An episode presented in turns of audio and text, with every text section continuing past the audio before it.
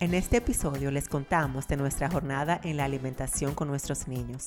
Contamos nuestros retos y victorias. Quédate si quieres escuchar cómo tres mamás manejan en su día a día el complejo tema de la alimentación.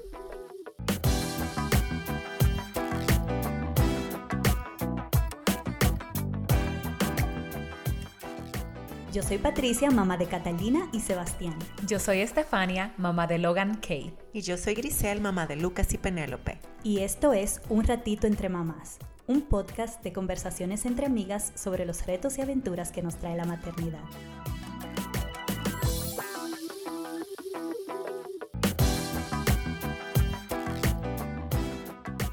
Hola, bienvenidas una vez más a Un Ratito Entre Mamás. Yo soy Patricia y me acompañan mis amigas Estefania y Grisel. Hola, hola. Steffi de vuelta. Ay, ¿cómo te fue para las vacaciones? Ese viaje fue muy chulo, estuvo genial. De verdad que la pasamos súper bien ahí en familia. Eso fue come, que come, que come, que come. vi, los videos. Goza, que goza, que goza. Ay, qué chulo. Muy chulo. Pero estoy feliz de estar aquí con ustedes. Ay, qué chulo. también. Me alegra que hayas tenido ese momento especial con tu familia. Te lo merecías. sí. Y lo necesitabas, ¿verdad? Ay, sí, yo lo necesitaba. Y lo, y que me cocinaran comida dominicana. Sin yo que, no me pusieron a pelar, mira, ni, ni un ni un Ni picar una cebollita. Nada, nada, todo estaba hecho. Así es que bueno salía a viajar. Ah, bueno, Grisel, ¿tú quieres dar el icebreaker? ¿Qué nos tienes para esta semana? Miren, estas dos últimas semanas han sido Uf, súper difíciles. O sea, con los niños, con muchas cosas, preparando un viaje que tenemos planificados en mayo. O es un desahogo. Eh, sí, más o menos un desahogo. Y ha sido tan difícil que como que ah, la casa es un desastre. Los niños no han comido súper bien, de lo mejor. eh, hasta hemos como llamado mucho la atención, no, de la mejor manera. En fin, a los niños se han pasado horas viendo televisión para ya poder resolver cosas. En fin, ha sido como una semana súper difícil. Pero Patricia me encontró una frasecita que yo como que necesitaba escuchar hoy. Nuestra inspiración. Ajá, nuestra chica romántica. No, lo que pasa es, lo que pasa es que Grisel se puso a hablar conmigo sobre eso de cómo se sentía, porque estábamos, nos vimos hoy temprano, y, yo me sentí súper identificada con ella, porque yo no sé qué, pero yo me siento igual, como, como que siento que estoy un poco desorganizada. Entonces, el hecho de estar desorganizada me hace sentir como una mala mamá. Y entonces vienen todos esos pensamientos de que no estoy haciendo esto bien, no estoy haciendo lo otro bien. Y además como cansada, como es como tan agotador. Ay, sí. Todos los días estar pendiente de personas que dependen tanto de ti, como sobre todo emocionalmente, en mi caso, a mí me drena emocionalmente, como estar pendiente de que, de ayudarlos con sus emociones, de ayudarlos que cuando hacen algo corregirlos y decirle cómo, qué es lo que está correcto. Entonces, ay, sí, es difícil. Súper difícil. Pero nada, para leerles la frase que me ayudó muchísimo hoy, y dice, habrán muchos momentos que sentirás que fallaste, pero en los ojos, el corazón y la mente de tu niño, tú eres una super mamá. Ay, o sea que exactamente, así que así. Es, así. A veces nos ahogamos como con todas las cosas y nos olvidamos de que estamos haciendo lo mejor que podemos, ¿tú entiendes? Sí, claro. y, ellos nos aman y nos ven como eso esa mamá que puede hacerlo todo, que puede resolver, exactamente. Entonces deberíamos como recordar eso siempre. Sí.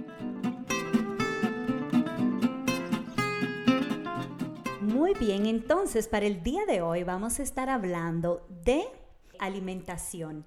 Nosotras vamos a compartir nuestras experiencias de cómo, de las vicisitudes y los tropiezos que tenemos en este tema. Los palos a ciegas. Sí, queremos traer a alguien, una experta en el tema de alimentación, pero antes de que se diera esa oportunidad, quisimos nosotras hablar aquí y contar de... De, lo que nosotras pasamos, de nuestras experiencias en la comida. Y nuestros desafíos. Y también, sí en mis interacciones también con otras mamás, yo me he dado cuenta que el tema de la alimentación es un, es un tema que, que trae estrés, que trae como preocupación, como cómo le inserto la comida, qué metodología es la mejor. Hay tanta información allá afuera. O muchas dudas, ¿está comiendo lo correcto o lo suficiente? Exacto, entonces son como muchos temas dentro de la alimentación que como que como mamá eso nos preocupa. Entonces, nada, vamos a hablar un poco de nuestras experiencias, de nuestros retos, de, o de qué cositas hemos, qué cositas hemos hecho que quizás nos han ayudado de alguna manera a salir de esos desafíos.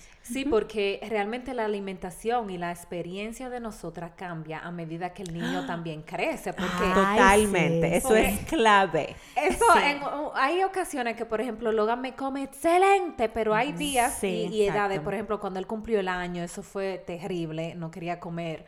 Y él ha pasado por situaciones así, entonces también como ajustar nuestras expectativas de que también en la alimentación hay etapas. Hay etapas. Exactamente. y altas y, bajas. Y eso es muy importante, Steffi, que tú lo hayas mencionado, porque por ejemplo, para mí, yo adoré los niños bebés. Bebés, como con los primeros dos años, para mí fueron geniales en cuanto a la alimentación. Tú dijiste, wow, esta gente no, van a comer, estos niños son, ah, pero ahora. ¿Cuánto comen estos muchachos? No, todo cambió.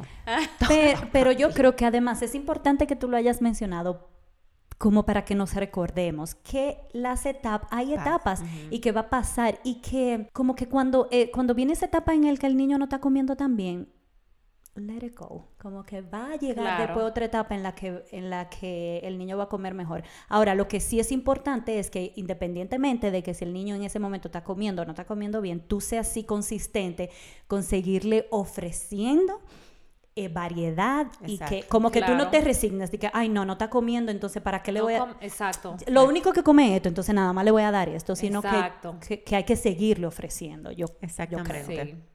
Vamos a empezar hablando de cómo, yo quiero que ustedes me cuenten cómo ustedes empezaron ese, ese cambio de que solo leche a empezar a introducirle los alimentos. ¿Cómo ustedes lo hicieron? Porque yo tengo que reconocer que yo como que fui súper metódica. Y yo veo que hay otras mamás como que lo hacen más relajado. yo, yo, soy de esa. Yo fui de, en eso yo fui súper relajada. ¿Cómo tú lo hiciste? Ajá, ¿cómo tú lo hiciste?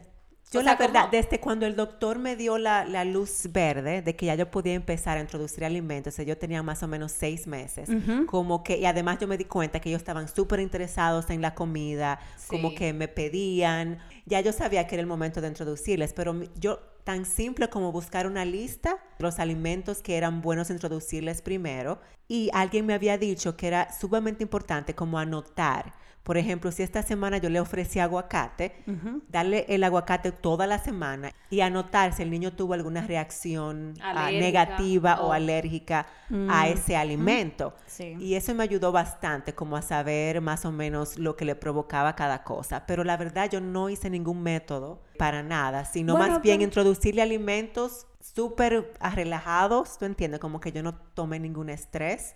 ¿Y tú, Patricia? ¿Cómo bueno, yo, tú usaste un método. Bueno, pero cuando yo digo que fui súper metódica es porque yo creo que no hay mucha diferencia en lo que hice yo y lo que hiciste tú, porque a lo que me refiero es que yo tenía un listado también como de los alimentos que se recomiendan más para empezar por meses. Ajá, eh, yo no recuerdo la, cómo se llama la página, pero yo tenía una página que era excelente y me decía como por meses los alimentos que más se recomiendan, los vegetales y las frutas. Y yo se lo fui introduciendo pero yo esperaba, o sea, yo le daba una cosa por cuatro días y a lo, hasta que no oh. pasaban esos cuatro días no le daba lo otro. Y yo veo que, yo veía que personas que conocía que en ese momento estaban en lo mismo, era como que nada, le ofrecían de lo que, de cualquier cosa que ellos tuvieran en el plato ese día, le daban al bebé y al día siguiente otra cosa. Pero yo le tenía terror como a una reacción alérgica que después yo no supiera. Ajá. Y yo preferí tomarme mi tiempo y con mi paciencia que yo tengo. ¿Y tú, Steffi? Habla, cuéntame. Ah, tú empezaste a los seis meses. Que yo siento que tú eres como la que está más reciente. Señores, esto de la alimentación yo no leí mucho realmente. Mi pediatra, el pediatra de Logan, me dijo a los cuatro meses, ya tú le puedes dar eh, papilla y cosas de arroz. Yo, ah, mira, ese mismo día. Nosotros fuimos a comprarle que cereal de arroz y avena y así yo duré como un mes, como a los cuatro, bueno, como a los cuatro meses y pico. Y yo duré como un mes dándole, digamos, papilla y cositas majadas. Y como a los seis meses yo dije, yo no voy a tener todo de papilla. O sea, yo me aburrí de eso. Yo dije, yo no puedo hacer la comida y encima de eso hacer un puré. Un puré para el niño, no Entonces, yo duré eso como hasta los seis meses. Digamos que como a los seis meses y pico, yo empecé a darle cosas a Logan ya enteras y le daba así. Yo empecé con dos comidas y yo tampoco empecé de que un alimento tres días. Yo dije, ay, no, no, no, yo no voy a tener eso. Yo no quiero comer por tres días. O sea, yo entendía como la lógica, pero como que fui un poco muy segura en eso. Y yo dije, no, él no le va a dar reacción alérgica porque ninguno de mi familia ni nadie aquí sufrimos de alergia. Exacto, eso es lo que dice la gente, como si no hay ningún historial de alergia en tu familia, dale lo que sea cuando sea. Exacto, entonces también mi pediatra, que era era muito muy muy relajado. Él me dijo como ya dale de todo lo que tú no le puedes dar es como miel, o nueces o ah, palomita de maíz. Como y por ejemplo yo no le di dulce hasta que yo cumplí ah, no, ni yo tampoco, ni sal ni dulces. Exacto. Ni azúcar ni sal. Yo le daba su pedacito y tenía su sal porque realmente yo empecé a darle a los seis meses y pico, por ejemplo, banana, yo le daba eso entero. Yo mm. empecé un poquito como, como con el método del BLW. Ajá. ¿Qué sin saberlo. Baby led winning. El baby led winning, eso es como que el muchachito agarra la cosa por sí solo. O sea, la idea del baby led winning es que ellos exploren, que se... Como que cuando tú se lo das puré, ellos ni siquiera saben que tú le estás dando ahí. Es para que, reconozcan y tengan esa relación como sana con la comida. Como, Exacto, y exploren. Pero yo lo que hacía era que como a los seis meses y medio yo le daba dos comidas. En el desayuno y le daba su cena. Entonces, yo, por ejemplo, en el desayuno le daba algo como alguna fruta entera, así una fresa o una banana. Entonces ya en la tarde yo le daba lo que sea que comiéramos, arroz con habichuela o, o, un pedazo de carne o de pasta y él, él lo hacía bien realmente. Y que eso es un punto muy importante de la, de la alimentación, como que el niño aprenda a comer de lo que la familia, los adultos están teniendo. Porque yo duré un tiempo que, que ellos tenían algo diferente porque se lo estaba introduciendo como uno a uno. Pero ya llegó un punto que cuando ellos habían probado una variedad de alimentos y todavía mis niños comen de lo mismo que se hizo para comer el adulto.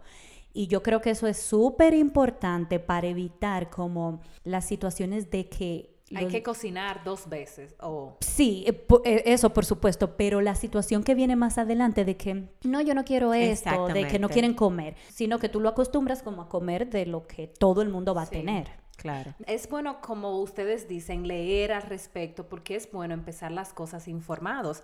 Pero también el estilo de comida que usted le, le inserte a sus hijos tiene que ver también con su estilo de vida. Exactamente. Por ejemplo, el baby led winning, eso no es para todo el mundo porque hay que buscar lo que a usted le funcione, lo que usted le sienta cómodo y no método también es perfecto, o sea, o es el ideal, digamos, porque hay gente que empiezan con puré y le va súper bien. Por ejemplo, yo algo que yo tomé en cuenta fue como ver antes de los niños qué cosas nosotras, nosotros comemos como pareja.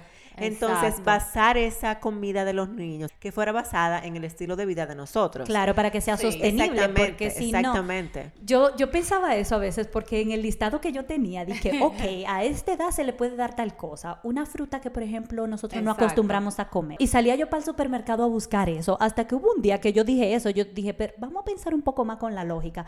Yo no tengo que salir para el supermercado a buscar una cosa que nosotros usualmente no comemos. Si tú tienes otros alimentos en casa que son me imagino también saludables. Exactamente. Pero en esto de la alimentación hay como muchísimos retos. Yo siento y desafíos como que se presentan. ¿Cuáles son algunos de los retos, por ejemplo, que ustedes como que se le han presentado? Con la alimentación, bueno, primeramente para mí, es como que, ay, Dios mío, como que yo le voy a dar de comer a Logan, porque antes cuando éramos Ken y yo, nosotros comíamos lo que sea. Por ejemplo, a nosotras nos gustaba hacer mucho unas enchiladas de queso, de, pero entonces la enchilada en sí, la salsa es un poquito como picante. y muy condimentada. Muy condimentada. Ya nosotros no hemos vuelto a comer enchiladas. Pero hay que adaptarse, tú sabes, como al niño y aunque es verdad que no todo el mundo se adapta, pero por lo menos en mi caso fue como un reto, como pensar primero, como, ok, esa es una comida que le va a gustar a Logan, porque yo no voy a cocinar dos veces, tú sabes. Y que para ti y también para Logan. Pero también él ha pasado por muchas etapas en que él no ha querido comer. Y antes, digamos, que él le gustaba el arroz pues llegaba un tiempo que ya el arroz él ni lo miraba. Eso es súper común en los niños. Exacto. Común. Y antes no le gustaba el brócoli y después ahora le gusta. Entonces hay que seguir. Es como que hay que estar encima de eso, como viendo que le gusta, buscarle la vuelta, como ser muy proactivo. Y eso ha sido un reto para mí porque eso también te cansa. Claro. Yo he leído como que, que se puede tomar hasta 10 o sea, como 10 encuentros con una comida para un niño aceptarlo. O sea, que tú le da, tú le diste tres veces zanahoria y, te puso una cara a jarar y ya tú no se la da más. No, tú tienes que seguir ofreciéndosela porque puede tomarle hasta 10 veces que el niño la acepte porque es que ellos están como, es como todo muy nuevo para ellos. Entonces ellos no solo experimentan con el sabor, sino también con, la, textura. Yo pienso que la con el color. con el color tengo algo que decir, pero termina. Entonces, no, entonces como que ellos eh, eh, ven algo y ellos primero tienen que explorar eso y como decir, ok, esto, esto me gusta, esto se siente bien, esto sabe bien. Exacto. Y después que ellos han explorado todo eso, entonces empezar a aceptarlos. Y eso es una cosa que me ha funcionado súper bien con mis niños, como seguirlo ofreciendo, como dijimos ahorita, de lo que comemos aquí, yo se lo sirvo. No se lo comen, no importa, la próxima vez se lo sirvo otra vez. Y yo creo que con la comida ay, como todo, todo en la maternidad, eh. realmente se necesita mucha consistencia. Mucha consistencia, exacto. Con lo del color, miran, hay una cuenta que yo sigo que se llama en Instagram, que se llama Kids Eat in Color. Ay, sí, muy buena. Que yo, a, me encanta esa cuenta porque realmente lo que dice es que los niños realmente como comen con colores, como que se lo encuentran atractivos. Así. Y Logan, por ejemplo, yo siempre, bueno, ustedes han visto lo que yo le cocino y, la cena de él. Si él tiene un plato con arroz, brócoli, tomate, él va a empezar a comerse el tomate. Eso es lo primero, porque eso es lo que a él le llama la atención. Tú sabes que con eso que tú dijiste también, lo de la textura, hay una etapa del niño que es todo relacionado con la textura. Sí, como... Si la textura no le gusta, no, no se lo va a comer. Bueno, entonces, ¿y tú, Grisel, qué retos has ah, tenido? Sabe que mi mayor reto es ahora, cuando los niños cumplieron cuatro años. Como yo le decía antes, como que esos dos primeros, dos, tres primeros años no fueron tan difíciles porque los niños estaban siempre como dispuestos a... Explorando. A explorar, a tratar, probarlo todo, como que estaban súper interesados en la comida. Te digo que yo dije, no, yo saqué los niños más, chulos del mundo, más comelones del mundo, hasta que ellos cumplieron alrededor cuatro años, que ha sido una lucha constante. Y no es porque ah. ellos son mañosos o picky. Bueno, Penny sí, sí es un poco picky, pero es como ellos han perdido el interés total de sentarse a comer cualquier comida. Yo no sé qué es lo que es. Como que prefieren ir a jugar. Prefieren, que prefieren ir a jugar. Entonces, el reto para mí más grande, el reto que se ha convertido que yo lloro cada almuerzo, desayuno, cena, porque pasan 45, una hora, y todavía ellos no, han comido absolutamente nada. Y cuando eso pasa... Eh, tú comienzas a pensar como, estos niños no se están alimentando. O no me gusta, eh, yo no le hago una comida buena. Sí. Tú, te, tú comienzas, me imagino, te comienzas a llenar de angustia. Exacto, y también como que yo me esfuerzo demasiado, bueno, en preparar comidas saludables o balanceadas para los niños, por ejemplo. Y, me eso toma tiempo, exactamente, y eso toma tiempo. Claro. Okay, que, lo, que, lo, hagan un día no es nada, porque eso es normal. Como que un niño no se siente a comer porque su interés es en irse a jugar. Pero yo siento como que cuando es diario, tres veces al día, tú te cansas, ¿tú entiendes? Claro, tú te, cansas o te agobia, te drena, te, te da pique, como se le dice en, buen dominicano. O sea, eso molesta. Y, y para mí las, la, la hora de alimentación, las horas de los almuerzos, de la comida, es un estrés total. O sea, es lo, más terrible. Tu, parte menos agradable del día. Sí. Claro, porque es una lucha realmente. Y yo hago mi comida como que a mí me encanta ponerme a cocinar y preparar mis alimentos, pero a la hora de sentarse a comer, eso es ah, un, pero yo, un desastre. Yo lo que creo es que, bueno, hay que ver, porque no somos expertos en el tema, hay que ver hasta qué punto eso es normal, pero yo sí creo que es como lo mismo que con el sueño, que todo niño cuando llega la hora de dormir está como que, ay, no, no quiero dormir porque ellos quieren seguir jugando, explorando, haciendo cosas, quieren tú sabes, como seguir brincando. Entonces, yo creo que es lo mismo con la comida, es como que ese es un momento que les roba a ellos de su, momento de exacto de entretenimiento. Entonces como que no es tan divertido sentarse a comer pero, habría que ver hasta qué punto es normal. hasta qué punto es normal que esa es una de las preguntas que yo le tengo a la experta que vamos a traer como hasta qué punto es normal porque yo he tratado muchísimas cosas yo creo que, nada yo creo que es normal yo creo que lo que habría que ver con una experta es qué cosas tú puedes hacer para para entusiasmarlos más a comer.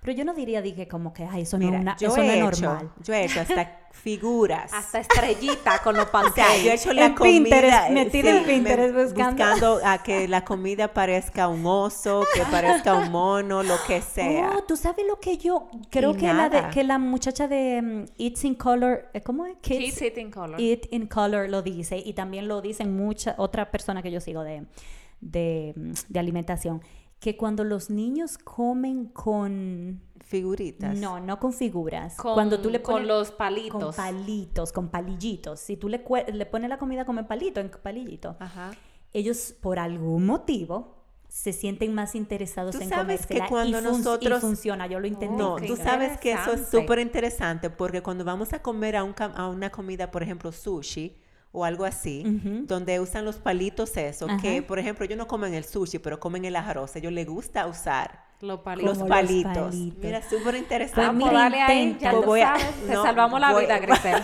Uno de los retos ahora mismo para mí es lo del snack. Ah. Lo del snacking, porque a Logan le encanta comer mucho cereal. Ay, señores, los chirios. Ay, Dios mío, yo no sé. Es, nada más Logan que es así, pero a él le encantan. Entonces, Ken, mi esposo, él se lo da. Él dice, pero si él quiere chirio, que se lo den.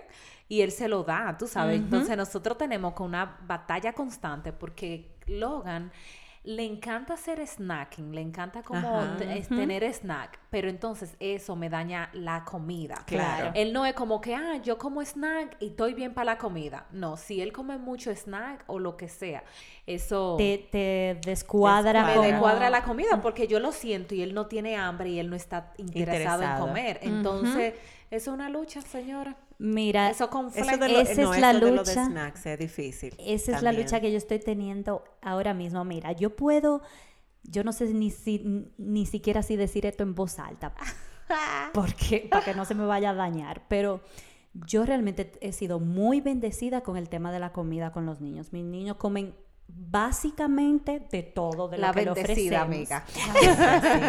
de lo que le ofrecemos, comen bien y yo puedo decir que comen bien en variedad y en cantidad también. No es como que, ay, eh, lo dejaron todo ahí. Hay días que sí, por supuesto, pero el hecho de que ellos en la mayoría de las veces comen bien, el día que eso pasa, como que no me mortifica mucho. Pero ahora el problema que yo estoy teniendo es que Sebastián, él quiere pasarse el día entero, él se para en, la despensa y comienza a decir que chocolate. I want. No, no, no. Es que I want, I want. yo, déjame ver. Como pensando qué yo quiero, qué yo quiero. Y después comienza, yo quiero esto, yo quiero lo otro. Y la mayoría de las veces es en un horario donde yo considero que no es apropiado porque ya la comida la estoy preparando. Ese es mi reto ahora, como es una lucha, como no, no es el momento, no es el momento más adelante, entonces ahí viene el llanto porque él quería comerse pero que no lo deje. Pero ¿qué tú haces, por ejemplo, para control, tú los controlas o dejas que él se lo coma? Ay, ¿cómo te respondo esa pregunta? Yo creo que yo soy muy flexible en general, como con todo, yo soy muy flexible. Y la mayoría de las veces yo termino dándoselo porque él come muy bien. Ah, ok. Y, pero a veces lo que yo siento es como que no está bien que él se pase el día entero picando, picando, picando y que después, tú sabes, entonces como que hay momentos que sí, que yo le pongo el control y le digo, no, no ahora, porque vamos a comer pronto. Entonces él llora un rato, yo lo calmo, no sé cuánto, bien. Pero hay días que sí, que yo simplemente se lo doy porque yo estoy como muy agotada para empezar con esa lucha de decirle que no. Yo, no puedo, con eso lo del cereal, yo no voy a luchar con él y con Ken. Exacto. Yo, no, yo que le dé el cereal. Y mis niños también se paran mucho. Yo no sé qué tanto es que lo que tú dices de los tuyos, pero ellos se paran muchísimo a jugar. Ellos, o sea, ellos están comiendo y de repente están en un rincón jugando y yo, pero están como comiendo, como que nos distraen y de repente se paran. son ellos. Y tú sabes que otro de los retos que yo tengo ahora quizá, y este es más como para mí. Y es como estar bien o aceptar si ellos no comen ese día. Sí. Como que yo me lo tomo demasiado a otro nivel. Ah, que tú no lo aceptas. Exactamente. Ah, que tú quieres Que, eh, aceptarlo. como exactamente, que- exacto. Como que me gustaría como estar bien con que ya, si ellos no, no comieron, ya, no comieron. ¿Tú entiendes? Pero para mí eso es como algo tan, yo no sé por qué, me molesta tanto, Ah, me sí. molesta tanto que yo me exalto demasiado. Sí. Ah, que te- ok. que- que- que como eso que te me, no, que tú no te, tú no te paras hasta que no comas, que no, que te tienes que comer, que esto, que aquello, Y que es- no te voy a dejar ir a jugar, sino, o sea, todo ese tipo Mm. de cosas, yo sé que al final de cuentas no van a ayudar a, a. ¿A convertir el momento de las comidas como que el niño lo pueda disfrutar, porque eso es algo como que yo siento también, que es enseñar al niño como a que se sienta, que disfrute la Que comida, es un momento agradable. que tenga una conexión buena con la comida positiva y que no se sea una obligación, que no sea porque mamá quiere que yo me coma esto, sino porque yo quiero comerlo, porque eso me, me hace feliz, porque eso me, me ayuda a estar fuerte o lo que sea. Exacto. Eso era lo que yo te iba a decir, que se lo que dicen es que lo ideal es, en vez de usar ese lenguaje como... eh, no te- hasta que no te lo comas todo no te puedes parar. Sí. O mamá se, mamá se esforzó mucho en prepararte esto, entonces tú te lo tienes que comer.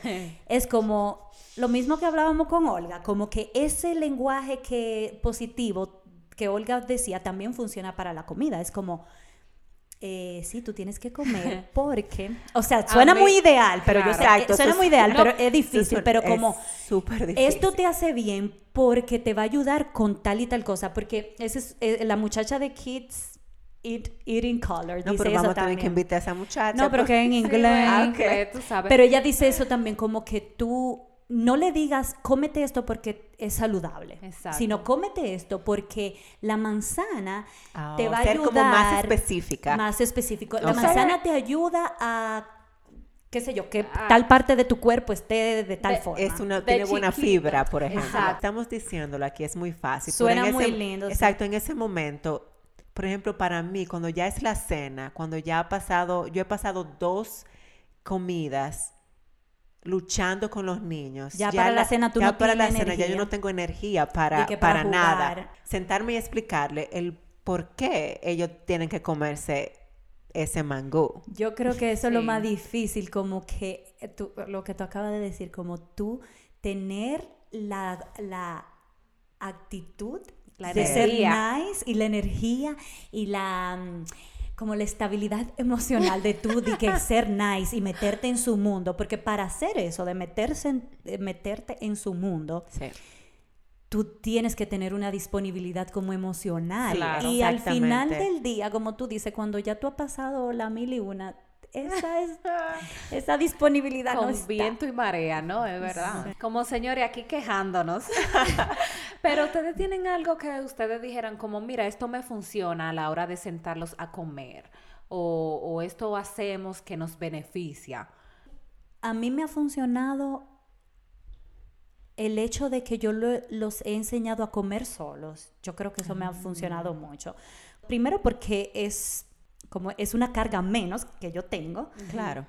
Y porque ellos han aprendido como a comer solos, como nunca, Sí. yo nunca lo he acostumbrado, entonces ellos se sientan y lo que se quieren comer, se los comen. Ah, que, sí. que yo creo que también eso es importante, como que mm, cuando ellos comen solo, ellos pueden controlar lo que ellos se quieren comer, como Claro. me Sí, llené, claro. ya no como más. Sí. Quiero más, piden más. Tienen una mejor conexión con la comida, como, como exacto. Exacto, entonces yo diría, porque como les dije, mis niños en general comen muy bien, yo diría que eso me ha funcionado, ofrecerle de todo lo que nosotros comemos también, no es como que la comida de los niños y la comida de los adultos. Ahora pensando que mm, yo creo que me funciona con Sebastián, que es el que está pequeñito, Catalina como que ya está más madura, pero con Sebastián como que me funciona que si él me pide, por ejemplo, si la comida está ahí y él dice que con su comida él quiere una mandarina, pero yo no estaba considerando una mandarina para la comida, pero yo se la pongo ahí. Él Él come mejor. sí, como que es- que está más dispuesto a sentarse y comer. ¿Sabe que eso, que eso es algo que Ah, yo yo voy a, es algo. que yo voy a entonces en- a hacer, Patricia? Gracias, gracias por tú hablar de eso, porque yo siento como que, por ejemplo, Penélope, ella no es muy de comer comidas como arroz, carne, pero si tú le pones una soperita llena de, de zanahorias, ella se come las zanahorias. Ah, O una soperita llena de frutas, ella se come las frutas. Entonces, eso como que lo que tú dices, ella pide un poco de zanahoria, darle la zanahoria. Exacto. Y Quizás olvidarme un poco de que se come el arroz, la Sí. habichuela y las otras co- los otros alimentos. Sí, como Eh, que co- eh, de eso es que habla la... Porque ellos están, ellos están más abiertos, como más como receptivos, no tienen un sentimiento negativo. Que hay como que también que hay como al ritmo de ellos, como que Sí, déjame ver qué es lo que tú quieres. Y después que tú estás feliz, que conseguiste como your way, como, como tú lo quieres, Ah, te sí, voy a introducir Súper algo. importante. Ustedes han oído hablar seguro del, del, ¿cómo se llama? Comer intuitivamente, que eso lo habla Sí, mucho como sí, la gente sí, que sí, habla sí. de dieta y cosas Ajá. como... No, nunca he escuchado de eso. Como comer intuitivamente, que eso, como esa debería de ser la base en- con la que tú eh, introduces, introduces los alimentos con los niños, que es como comer intuitivamente, es como mi cuerpo, escuchar tu cuerpo, mi cuerpo me está pidiendo esta cantidad, ya no quiero más, paro de comer, no importa que, que se quedó comida en el plato.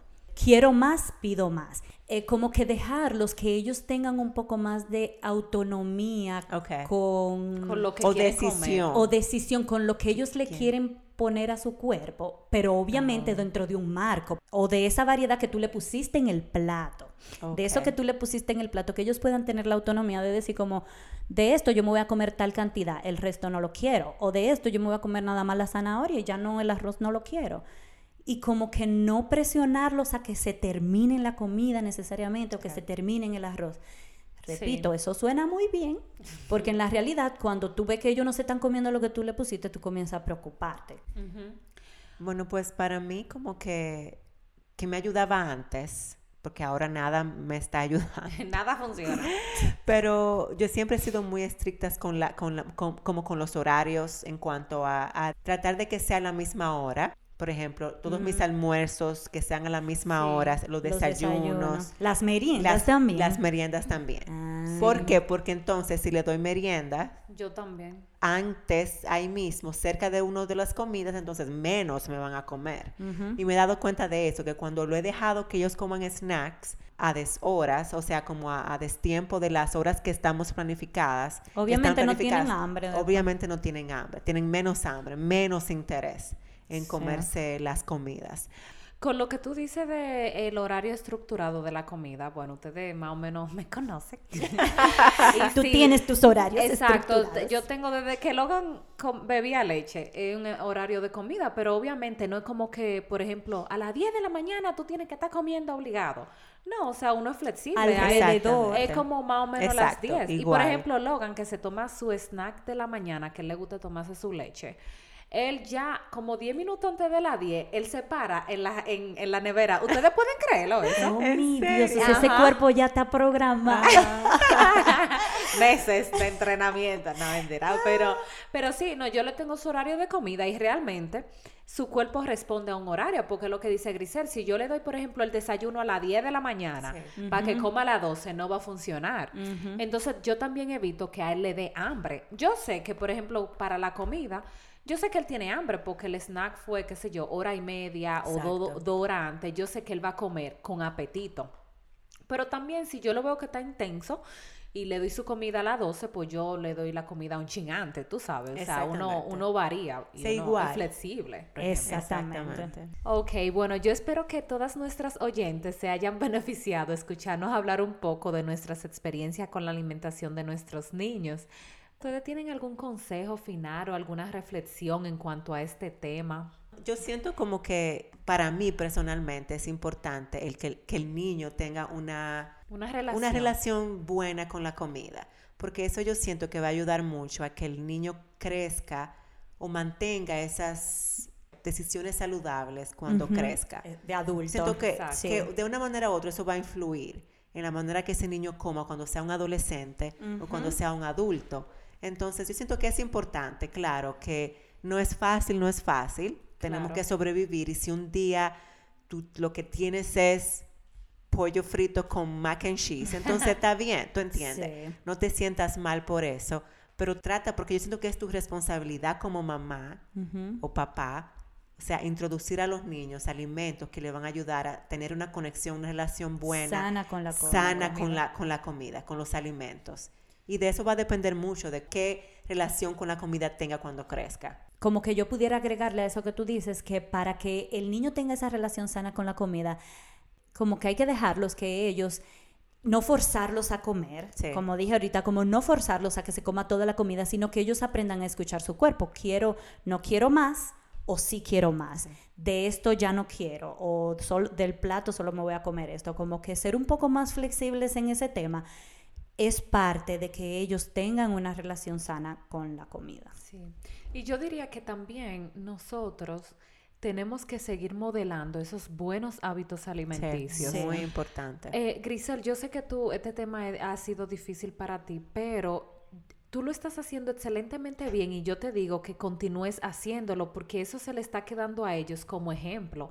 Ellos están viendo una mamá dedicada que quiere que sus niños coman. Si tú tienes que corregir algunas cosas, bueno, pues tú lo vas a aprender y vas a corregir, pero mientras tanto ellos están viendo una mamá que les está dando opciones saludables y ellos están creciendo viendo Exactamente. Y al fin, a fin de cuentas, tu, tu consistencia es lo que va a hacer que ellos en un futuro, cuando ya pase esa etapa en la que ellos estén ahora, sí tengan esa conexión buena con la comida y que sean niños que coman variedad y que coman sanos y que coman balanceado. Si tú lo continúas haciendo.